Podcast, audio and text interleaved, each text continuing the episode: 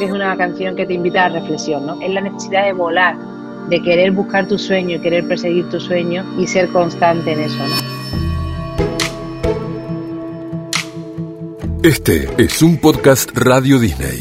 ¿Cuántas veces me he pedido jugar un rato más con la paciencia? Este iba a ser un año sabático para Vanessa Martín, pero el confinamiento resultó ser una motivación para escribir muchas canciones, completar su nuevo álbum y también para reencontrarse con el placer de escuchar música. Y aquí estamos en Radio Disney, le vamos a dar la bienvenida a Vanessa Martín, un lujo como siempre, hablar, conversar y encontrarnos con tus canciones en estos tiempos. Bienvenida. Muchas gracias, Guille, qué alegría, por favor, de volver a verte, qué gusto. La verdad que sí, y qué bueno y qué gusto siempre escuchar este, novedades, canciones en estos últimos años donde verdaderamente no, no has parado. No, la verdad que hemos estado eh, con el disco, cada disco la gira correspondiente. Eh, supuestamente este año paraba, y descansaba un poco y, justo quién nos iba a decir que iba a venir una pandemia y, la verdad que yo me, me, puse a escribir un montón, a componer, a escribir, a dibujar y finalmente pues me hice el disco. lo que estaba previsto hacer. ¿El disco ya está terminado o está todavía en proceso? Ya está, ya está terminado. Ya está masterizado y todo. ¿Nació 100% en este 2020 o con canciones que tal vez venían de antes? había, hay algunas canciones que escribí en la gira anterior, en el verano del 2019, y, y justo en el confinamiento pues he hecho el resto y, ya en Warner me decían Alfonso Pérez, que es el AR que, bueno, el director de, de Warner y, también es mi AR, me decía, para, para, para ya de escribir, Vanessa, para ya que no sabemos qué elegir. Y yo, bueno, qué bien. Quería preguntarte un poco de las canciones y sobre todo respecto de los discos anteriores, tanto de Munay como de todas las mujeres, si ¿Tenés ganas de escribirle otra cosa o has tenido ganas de cantarle y escribirle otras cosas? ¿Las motivaciones cambiaron? Pues mira, Guillermo, el disco anterior es un disco para mí. Eh, yo creo que cada disco eh, define al artista, ¿no? En ese momento vital. Por lo menos en mi caso, cada disco responde a un momento vital, a una necesidad, como bien dices, de, escribirle a ciertas cosas, o a ciertos momentos, a ciertos estados de ánimo, ¿no? O tu energía, sencillamente como esté, ¿no? El disco anterior quizá era un disco eh, más... Em, odio poner etiquetas, ¿no? La verdad, odio. Y lo voy a hacer yo conmigo misma, pero si es un disco más de autor, más un disco eh, más íntimo, más... Em, sí, como más de, cantautor, ¿no? No, te sé, no, no sé, es un disco más... no tan abierto como este, quizás. Este disco para mí, este disco nuevo, es un disco mucho más universal, mucho más moderno, eh, con obviamente con letras. Tú sabes que a mí me gusta mucho ir al detalle y cuido mucho eh, cada palabra y, las letras en general. Y sí, también es cierto que viene con unas melodías muy frescas, muy actualizadas, muy eh, de directo, muy de, querer volverme loca en directo. El disco anterior hizo su cometido, yo venía de Munay, que fue un disco para mí muy importante en mi carrera, que fue locura y expansión. Necesitaba un disco más recogido para mí, para mi equilibrio, para eh, personalmente, no sé, eh, eh, respondía a una necesidad que tenía. Y con este disco vuelvo a, querer expandirme, a querer esa libertad, a querer esa locura y al mismo tiempo esa intimidad.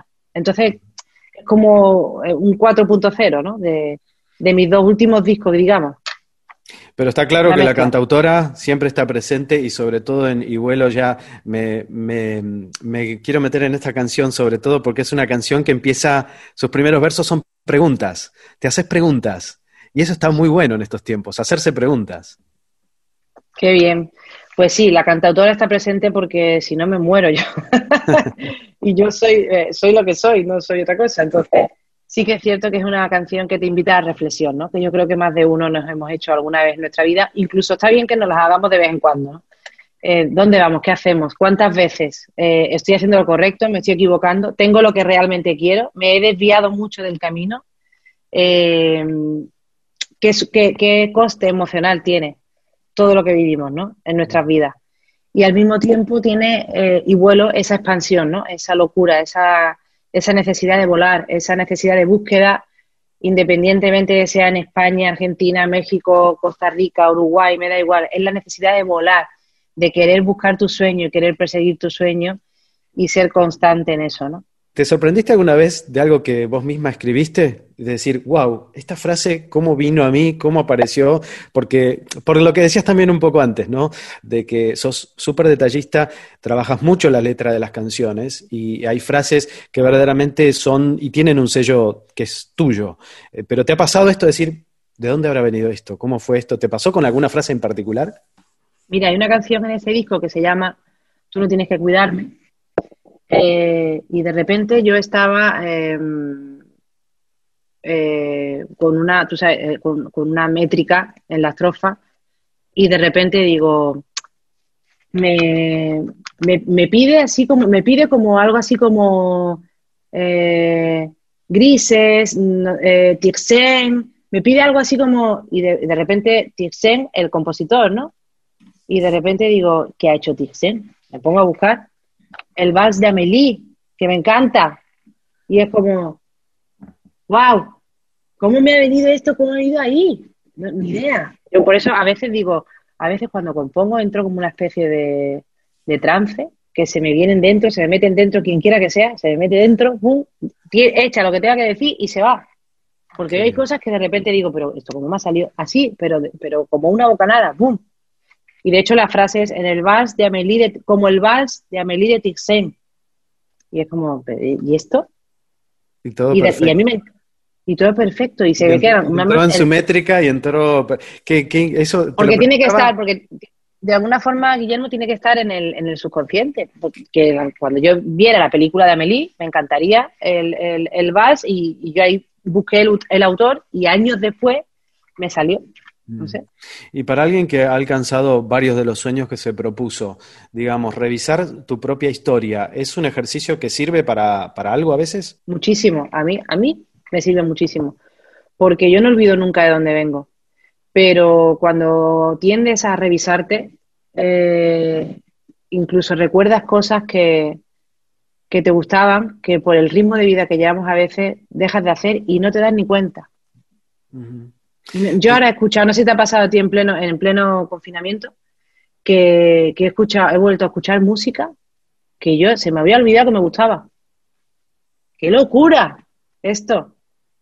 De repente me he ido a mis playlists y me he puesto ahí y digo, ¡hala! Pero si, pero si esta canción me encantaba a mí, ¿en qué momento dejé de escucharla? Si tuvieras que hacer un EP, digamos, tendrías que hacer un EP de cinco canciones que marquen tal vez el soundtrack de tu vida o momentos importantes de tu vida. ¿Cómo lo armarías? Pues mira, podría ser eh, peor, de la Casa Azul, sería una. Eh, es una canción que yo eh, me, me, pongo en casa por la mañana, cuando me despierto y me preparo el café, me, me da un subidón, la canción de energía. Y yo creo que también hay veces que contamos cosas duras de la vida que no necesariamente tienen que ir acompañadas de melodías tristes. ¿no? Que, y esta canción reúne todo esto. Es un grupo eh, de aquí de España que me encanta, me vuelven loca. Además, ellos en sí son muy misteriosos, no son muy. y eso me fascina. Y, bueno, yo te diría, en las cinco podrían ser de ellos, porque me encantan. Después, la otra que te digo, eh, de improviso, es una canción de Rosalía de Castro, que me parece muy sexy. Las canciones, algunas canciones son sexys. Y yo admiro mucho la, cuando alguien es, eh, tiene esa, esas dotes que tú dices, no sé qué tiene, que no puedo dejar de mirar a esa persona, ¿no? Y, o la elegancia también, me encanta cuando alguien es elegante y de repente dices, ¿qué? ¿Cómo se mueve? ¿Cómo habla? ¿Cómo se expresa? Me encanta, admiro mucho eso. Y esta canción me parece elegante y sexy, de improviso. Después hay canciones de, eh, de Queen que está escuchando eh, eh, también en este confinamiento que te, vamos, que, por supuesto también incluiría en SP. De, de Brian Adams hay una canción que se llama, bueno, la, número, la nube número 9, eh, que me parece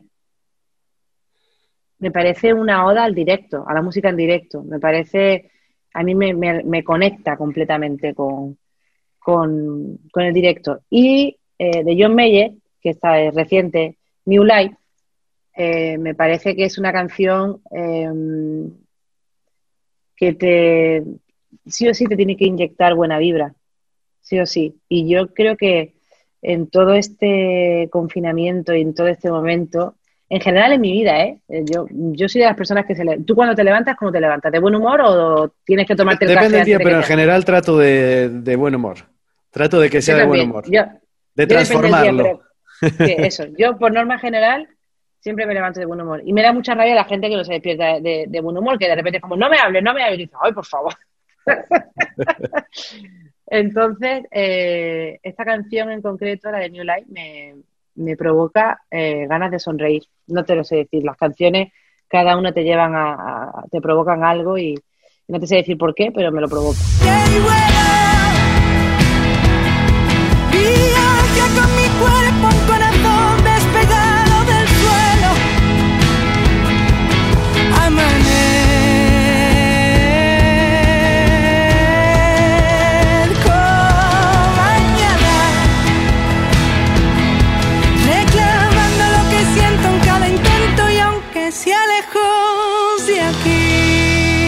Hay muchos más podcast Radio Disney. Puedes seguir nuestras redes sociales y escuchar tu radio para enterarte todas las novedades de tus artistas favoritos.